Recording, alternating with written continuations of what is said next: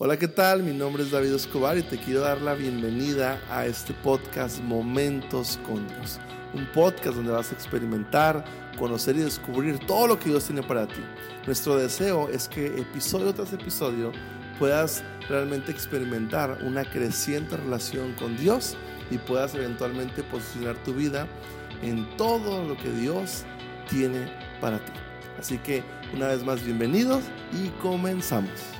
Hola, ¿qué tal? ¿Qué tal? Bienvenido a este nuevo episodio en este podcast o canal de YouTube donde nos estén viendo.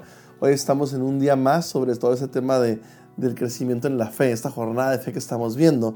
Y bueno, este, primero que nada, antes de avanzar, comparte este, este video, este audio, este podcast a quien crees que le puede beneficiar. Hoy estamos explorando, adentrándonos un poquito más a profundidad en temas bíblicos respecto a la fe. Y hoy vamos a hablar este, algo muy interesante basado en Gálatas 3, del 2 al 5, que tiene que ver con el obras o el oír con fe. Fíjense, y básicamente el título le podríamos poner aquí hasta cuándo es suficiente, ¿no? Este, definitivamente, mm, creo que si estás en esta, oyendo este, este audio, este video, viendo este video, estás leyendo el manual que les dimos, este, probablemente tú estás en una búsqueda de Dios. Estás queriendo avanzar en tu relación con Dios, estás queriendo, queriendo este, alinear toda tu vida a los caminos de Dios. Y obviamente que para que todo eso suceda hay una base que tiene que ver tu relación con Dios. Y cuando uno va, aumentando su relación con Dios es cuando comenzamos a, a tener esa hambre por, por, esa intimidad con Dios, esa hambre, esa, esa, esa hambre por tener una relación con Dios, esa, esa, esa hambre de tener un avivamiento con Dios, estar todo así, pero estar todo así, todo conectado con Dios siempre. Pero fíjense, pero, pero esto de repente se, se puede ver un poquito como místico. Y no sé si tú has escuchado a lo mejor anteriormente eh, ópticas o escenas así muy, muy, muy, este, exageradas sobre temas espirituales, ¿no?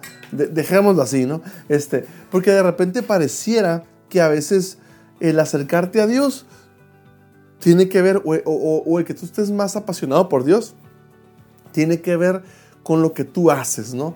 Y, ahorita vamos a hablar un contraste sobre el respecto, vamos a hablar un poquito sobre el avivamiento, ese, ese avivamiento que, tú, que Dios quiere que tengamos, sobre cómo funciona eso. Quiero leer puntualmente esto que tengo aquí. El diablo quiere que creamos que no estamos haciendo lo suficiente para que ocurra un avivamiento. Siempre va a haber esa sensación de decir, y Dios no se manifiesta en mi vida, o yo no siento la presencia de Dios porque yo no he sido lo suficientemente perfecto en general. Eso pasa, ¿no? Este, si haces un poco más, dice, entonces realmente sucederá. Siempre como que siempre falta algo, pensamos como que falta algo para que Dios finalmente intervenga en nuestra vida, ¿no? Este, él, quiere que pensemos que constantemente nos quedamos cortos, ¿no? Este, nos tienta a centrarnos más en hacer que en creer. Eso es algo bien importante. Y eso es lo que muchas veces separa a las personas religiosas de las personas no religiosas. Las religiosas a veces piensan que con el hacer ya están más cerca de Dios. Por eso tú ves a veces manifestaciones religiosas que están, van por las calles ahí de rodillas con una cruz, a, sufriendo como mártires. Y, pareciera como que eso es un sinónimo de espiritualidad. Y porque estamos haciendo estos sacrificios así. Y no necesariamente. ¿eh? Tiene que ver más con un tema de fe esto. Este, y hablamos de estos tipos de puntos claves. ¿no? no hay suficiente unidad para un avivamiento. La gente no está dando lo suficiente. Deberías haber ayunado un día más. No has pasado suficiente tiempo sin pecar en esa área. De repente pensamos como que por ahí es el tema de que, de, que Dios, Dios va a comenzar a, a operar en mi vida a través de un corazón perfecto. Y este es un error. Escúchenme bien lo que les voy a decir. Y muchas veces incluso se condena porque no se siente lo suficientemente perfecta como para acercarse a Dios. Hay gente que dice, no, es que yo no, yo, yo no me he acercado a la iglesia o a Dios porque no me he acercado porque, porque he, pecado o he cometido, o he hecho esto o he dicho esto. O Entonces estamos con una mentalidad como si fuera nuestra relación por Dios a través de lo que podemos hacer. Entonces nunca va a ser suficiente. Siempre va a haber cosas que no estés al 100 ciento. Siempre va a haber cosas que vas, vas, a decir, vas a decir, ¿sabes qué? Este, este, no soy lo suficientemente digno para que Dios intervenga en mi vida. Y tenemos que entender que Dios interviene en nuestra vida no tanto por nuestra perfección, sino por nuestro corazón. Dios quiere que tengamos un corazón quebrantado, un corazón dispuesto, un corazón arrepentido, un corazón buscando hacer la voluntad de Dios independientemente de nuestras imperfecciones, sabiendo que nunca vamos a llegar a un, momento óptimo de perfección. Eso nunca va a suceder. Entonces de repente pensamos aquí, ¿no? Si, si no pecaras tanto, Dios va a intervenir en tu vida y se va, te vas a encender una pasión por Dios y Dios se va a manifestar. Eso no es por ahí la cosa, definitivamente que no. Entonces aquí, miren, debemos de resistir la tentación de pensar que estos frutos del avivamiento son, son la causa del avivamiento. Cuando hablamos de avivamiento, hablamos de corazones transformados, encendidos por Dios, por su palabra, por hacer la gran comisión, pues, hablamos de, una vida llena de, relación con Dios, ¿no? Entonces, si no lo hacemos, creemos que no estamos preparados ni merecemos un derramamiento continuo. Esta creencia negativa en realidad puede ser un obstáculo importante para nuestra experiencia de avivamiento. A veces pensamos, o sea, tenemos esos pensamientos. Yo he estado en muchísimas reuniones que a veces estamos ahí orando y todo y creyendo que si nos portamos bien o hacemos ciertas cosas es como Dios va intervenir y no precisamente funciona así. Este, el avivamiento, si nos ponemos a ver la historia de la iglesia, comenzó en Hechos 2. El Espíritu Santo se derramó y empezó a extenderse la gran comisión y comenzamos a, y comenzamos a ver cómo Dios empezó a transformar las vidas de las personas, el Espíritu Santo y todo.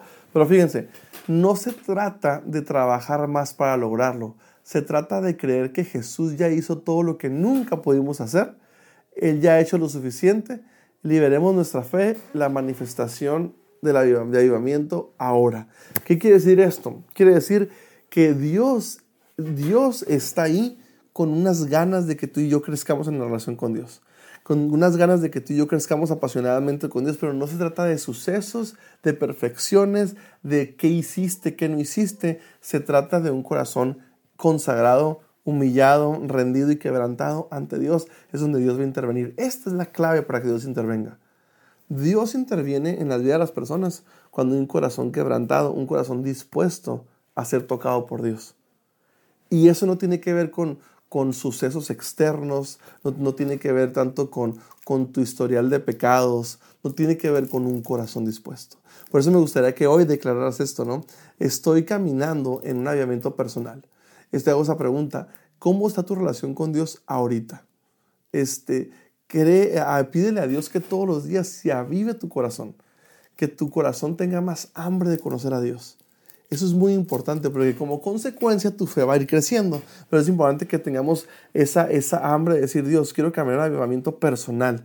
Número dos, este, declarar que ya está aquí y voy a creer que Dios encamine y me guíe en todo lo que hacemos, ¿no?